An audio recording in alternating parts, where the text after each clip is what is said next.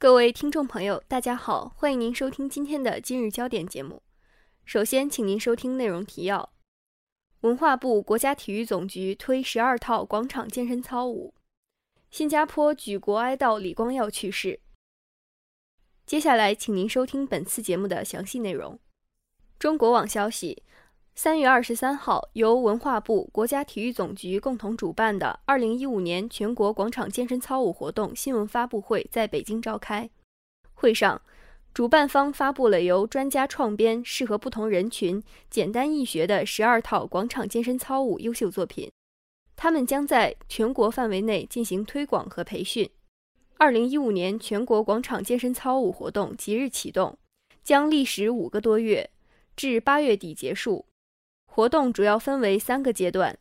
第一阶段，全国三十一个省区市将分北京、黑龙江、江苏、湖北、广东、云南六个大区，对新创编的十二套广场健身操舞进行推广和领操员培训。第二阶段，面向学校、机关、部队、企业、社区等，在全国范围内广泛征集广场健身操舞优秀作品。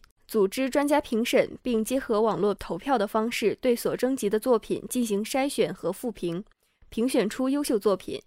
第三阶段，举办全国广场健身操舞交流展示活动。近年来，广场健身操舞作为一种百姓喜闻乐见的健身形式，在全国各地方兴未艾，影响广泛，参与人数众多，满足了群众丰富业余文化生活的需求。但同时，广场健身操舞在锻炼过程中因使用场地及扰民问题，也引发了社会广泛关注。对此，有关负责人表示，两部委正在抓紧研究相关具体措施，将于近期联合出台引导、扶持和规范广场健身操舞活动的政策性文件。广场健身操舞行业协会的建立也在筹划中。以期通过引导基层群众加强自我管理，促进广场健身操舞健康有序发展。本台记者温淑兰。大学之声消息：当地三月二十三号，新加坡中央医院的祝福角贴满了祝福李光耀的卡片。李光耀当天凌晨三点十八分在新加坡中央医院病逝，享年九十一岁。现场哀悼的民众用相机拍下被祝福卡片围绕的李光耀头像。新加坡总理公署二十三号上午发布公告，宣布从二十三号到二十九号，新加坡全国哀悼建国总理李光耀去世，并于二十九号为他举行国葬。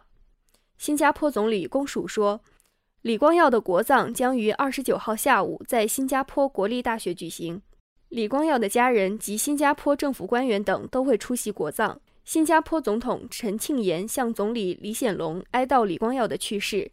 代表新加坡人民向李显龙和家人致以最深切的慰问。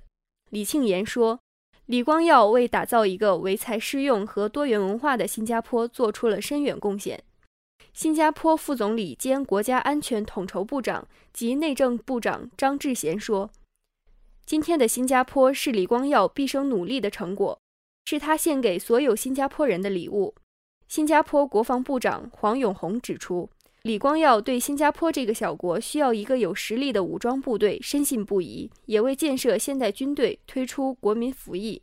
据新加坡总理公署稍早前发布的公告称，新加坡前总理李光耀二十三号凌晨三点十八分在新加坡中央医院病逝，享年九十一岁。本台记者李舒阳报道。今天的节目就为您播放到这里，导播乔伟书，编辑张驰、董小迪。接下来，欢迎您收听本台的其他节目。